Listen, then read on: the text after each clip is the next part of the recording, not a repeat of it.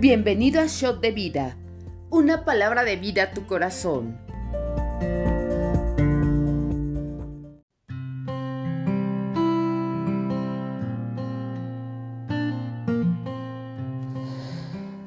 Hola familia, bienvenidos al devocional. Soy Abdi Valderas desde RN Central y el día de hoy comentaremos el libro de Gálatas 2 y Salmos 88-89.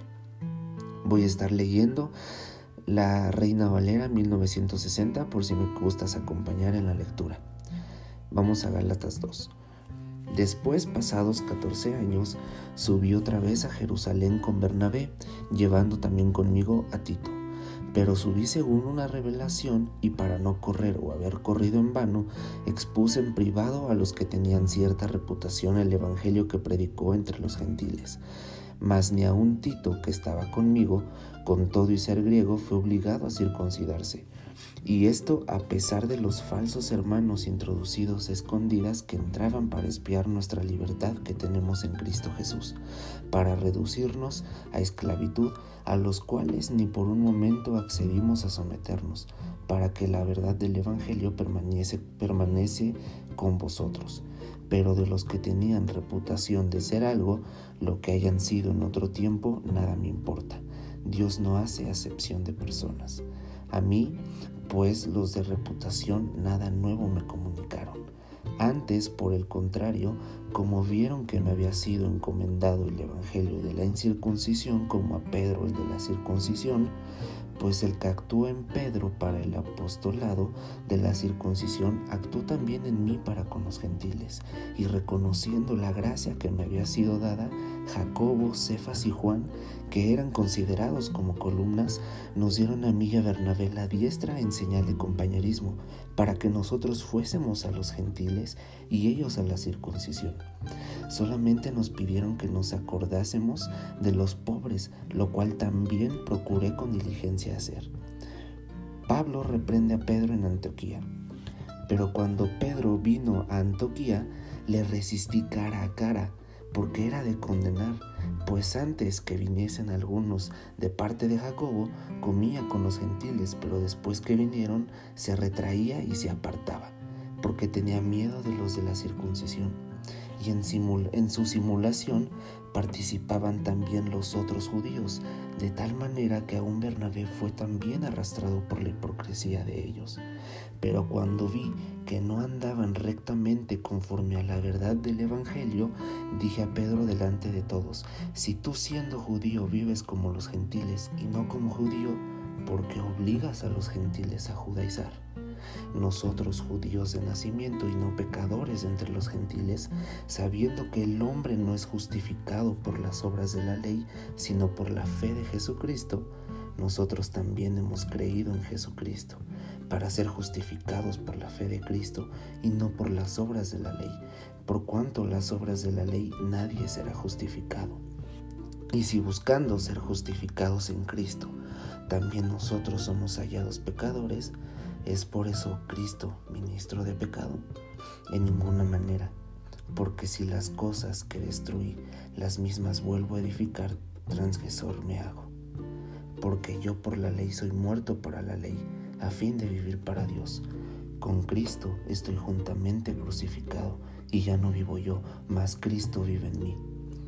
Y lo que ahora vivo en la carne, lo vivo en la fe del Hijo de Dios, el cual me amó y se entregó a sí mismo por mí. No desechó la gracia de Dios, pues si por la ley fuese la justicia, entonces por demás murió Cristo.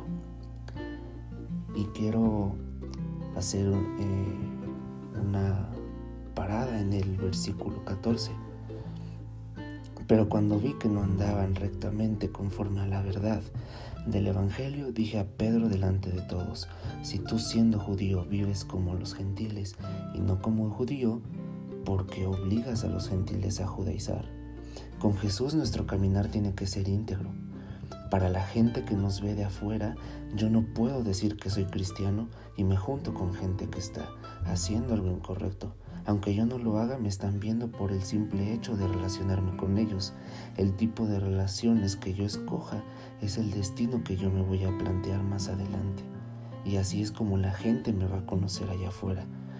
Yo no puedo decir que soy una, una persona recta cuando mis obras hablan lo contrario. Si yo quiero acercar a la gente a Cristo, tampoco puedo obligarlos. Ellos tienen que acercarse por lo que Dios está haciendo a través de nosotros. O, puedo, o podemos usar una estrategia, algo que llame su atención, pero no podemos obligarlos, ya que ellos son los que tienen que tener la convicción y la decisión de seguir a Jesús. Y más adelante, en el 20, Dios nos dice, con Cristo estoy juntamente crucificado, y ya no vivo yo, mas vive Cristo en mí. Y lo que ahora vivo en la carne, lo vivo en la fe del Hijo del Dios, el cual me amó y se entregó a sí mismo por mí. Lo que en este tiempo Dios nos quiere hablar es que no importa lo que el enemigo quiera recordar de nuestro pasado. Dios siempre nos está recordando que Él vive en nosotros. Él está viviendo en ti, joven, señorita, adulto, el Señor está viviendo en ti, no importa lo que el enemigo está hablando de tu pasado o lo que te está recordando que tú eras. Lo que Él está haciendo es porque Él se está glorificando en tu vida. Y todo lo que está dejando, lo que te está dejando disfrutar ahora o aún lo que no has podido disfrutar, no es porque Dios no te lo quiera dar. Simplemente Él es por Él no te lo está soltando porque Él quiere disfrutarte. Él quiere seguir amándote como ese hijo. Él quiere seguir dándote más bendiciones, pero Él quiere ir viendo ese crecimiento. A Él no le importa el pasado que nosotros tuvimos, a Él no le importa todo lo que nosotros vivimos antes de conocerlo. A Él le importa el ahora y el, presente y lo que está por venir. Dios quiere empezar a soltarte esas bendiciones. Y lo, empezará haciendo. Pero nos pide algo, que nuestra fe siempre se mantenga intacta, que nuestra fe nunca caiga, que nuestra fe nunca esté por abajo de lo que Él ya habló. Él nos va a dejar disfrutar de esas bendiciones, pero Él quiere ver ese crecimiento también con nosotros. Y no te desesperes si no lo ves en este tiempo. No te desesperes si no ha llegado esa respuesta. Dios te quiere decir que todo va a llegar en su tiempo. Deja que tu fe siga en aumento. Deja que lo que Él está haciendo en tu vida siga creciendo. Todo a su tiempo va a ir llegando y Él se va a seguir glorificando a través de ti. Lo que nos habla Gálatas es que Dios no, no, hace excepción de personas. Él no, a Él no le importa si eres alto, si eres bajo, si eres mediano en estatura. A Él no le importa si eres güero, si eres moreno, si eres este, de ojos claros o de ojos fuertes. A Él no le importa eso. Él no hace una excepción de ninguna persona. Lo que a Él importa es el corazón de nosotros. Tú eres su hijo, tú eres único. Así como Dios te creó, así como tú estás actualmente en tu forma, en tu cuerpo, en tu estatura, en tu complexión, en tu tono de piel, así a Dios tú le agradas, porque tú así eres único y no hay otro igual que tú, porque Dios así te creó a ti. En este tiempo nuestra fe tiene que seguir en aumento. No por ser altos, no por ser chaparros, no por ser guapos o por ser feos, quiera decir que no vamos a entrar al reino de Dios. Al contrario, todos somos sus hijos, pero pocos son los escogidos. Vamos a pasar ahora a Salmos 88, 89. Salmo 88. Súplica por la liberación de la muerte. Oh Jehová, Dios de mi salvación, día y noche clamo delante de ti. Llegué mi oración a tu presencia, inclina tu oído a mi clamor, porque mi alma está hastiada de males y mi vida cercana al Seol. Soy contado entre los que descienden al sepulcro. Soy como hombre sin fuerza, abandonado entre los muertos, como los pasados a, a espada que yacen en el sepulcro, de quienes no te acuerdas ya, y que fueron arrebatados de tu mano me has puesto en el hoyo profundo, en tinieblas, en lugares profundos. Sobre mí reposa tu ira, y me has afligido con todas tus ondas. Has alejado de mí mis conocidos, me has puesto por abominación a ellos. Encerrado estoy y no puedo salir. Mis ojos mis ojos se enfermaron a causa de mi aflicción. Te he llamado, oh Jehová, cada día He extendido a ti mis manos, manifestarás tus maravillas a los muertos, se levantarán a los muertos para alabarte, será contada en el sepulcro tu misericordia o tu verdad en el lavadón. Serán reconocidas en las tinieblas tus maravillas y tu justicia en la tierra del olvido. Mas yo a ti he clamado, oh Jehová, y de mañana mi oración se presentará delante de ti porque, oh Jehová, desechas mi alma? porque escondes de mí tu rostro? Yo soy afligido y menesteroso. Desde la juventud he llevado tus terrores, he estado medroso. Sobre mí han pasado tus iras y me oprimen tus errores, tus terrores. Me han rodeado como aguas continuamente. A una me han cercado. Has alejado de mí al amigo y al compañero y a mis conocidos has puesto en tinieblas. Salmo 89. Pacto de Dios con David. Las misericordias de Jehová cantaré perpetuamente. De generación en generación haré notoria tu fidelidad con mi boca. Porque dije, para siempre será edificada misericordia, en los cielos mismos afirmarás tu verdad. Hice pacto con mi escogido Juré a David, mi siervo, diciendo, para siempre confirmaré tu descendencia y edificaré tu trono por todas las generaciones. Celebrarán los cielos tus maravillas, oh Jehová, tu verdad también en la congregación de los santos. ¿Por qué? ¿Quién en los cielos se igualará a Jehová? ¿Quién será semejante a Jehová entre los hijos de los potentados? Dios temible en la gran congregación de los santos y formidable sobre todos cuantos están alrededor de él. Oh Jehová, Dios de los ejércitos, quien como tú, poderoso eres Jehová, y tu fidelidad te rodea. Tú tienes dominio sobre la braveza del mar. Cuando se levantan tus ondas, tú las sosiegas. Tú quebrantaste a Rahab como ha herido de, como ha herido de muerte con tu brazo poderoso esparciste a tus enemigos. Tuyos son los cielos, tuya también la tierra. El mundo y su plenitud, tú lo fundaste. El norte y el sur, tú los creaste. El Tabor y el Hermón cantarán en tu nombre. Tuyo es el brazo potente, fuerte es tu mano exaltada, tu diestra.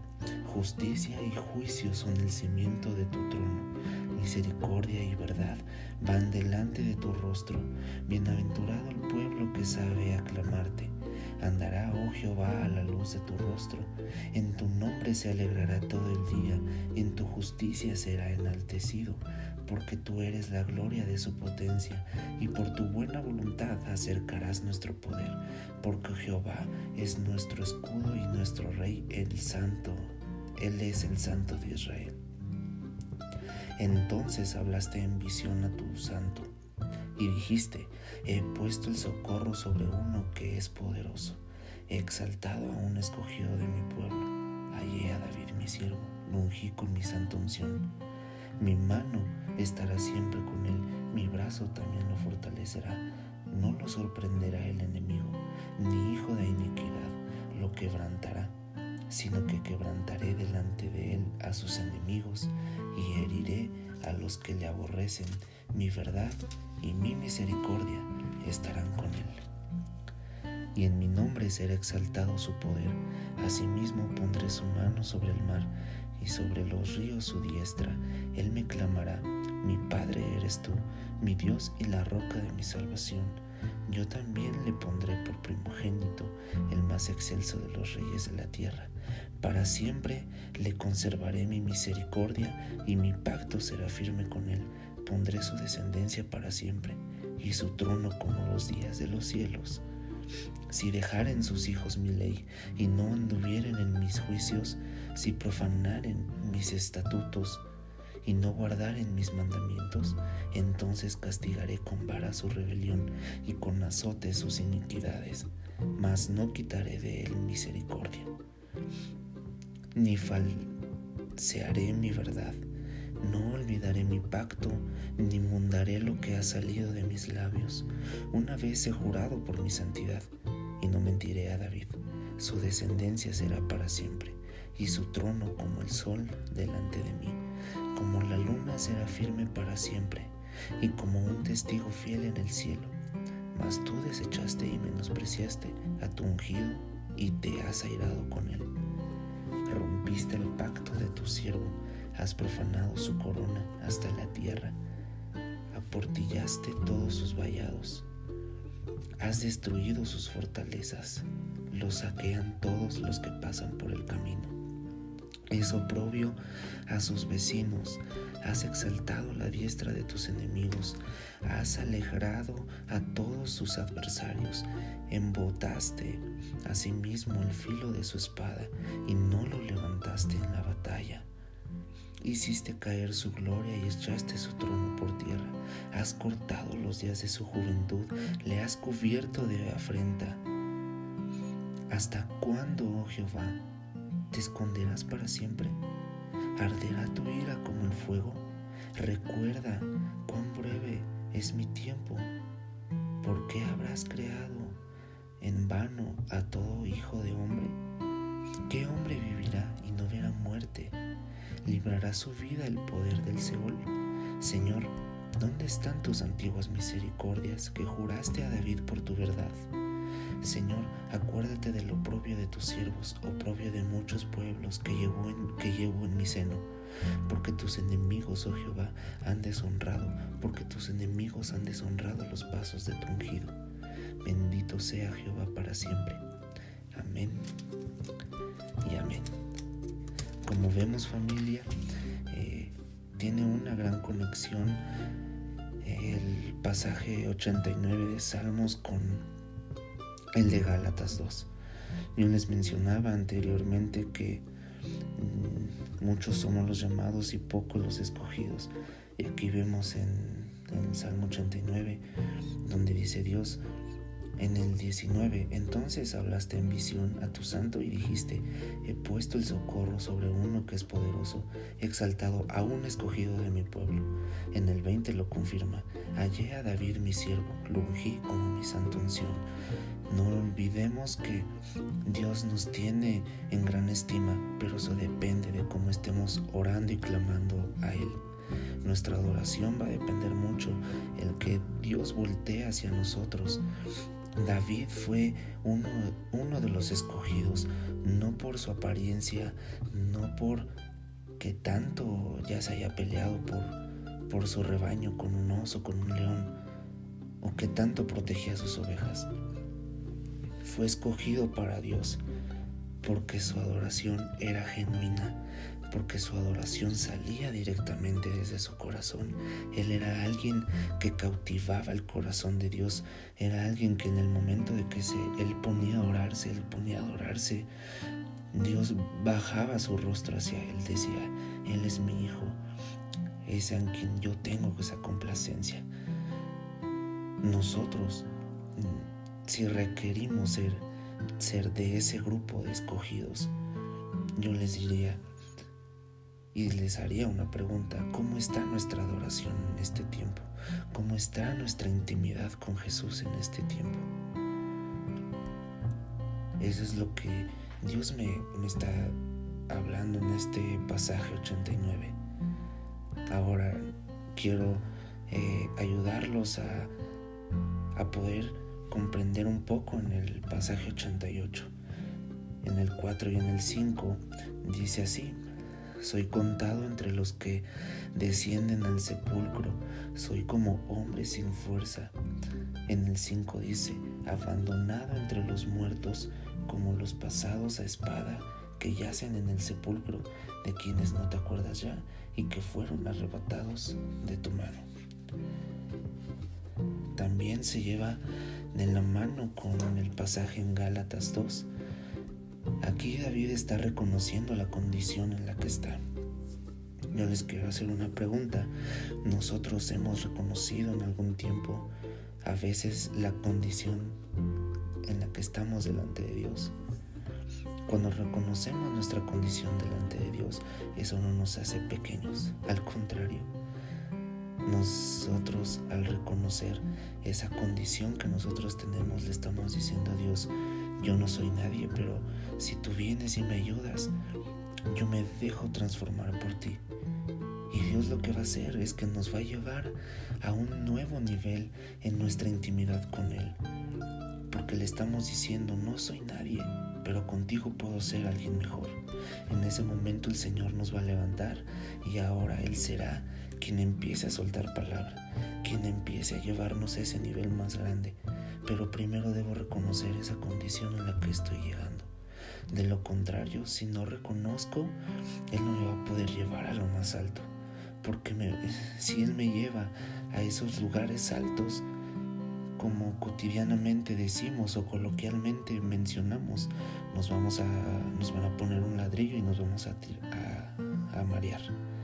Y podemos llegar a perder el piso y jamás nos vamos a poder reponer, ¿no? Tampoco nos vamos a poder poner en pie. Entonces dejemos que Dios siempre nos lleve paso a paso, pero en cada proceso y en cada situación debemos estar aprendiendo a reconocer nuestros errores.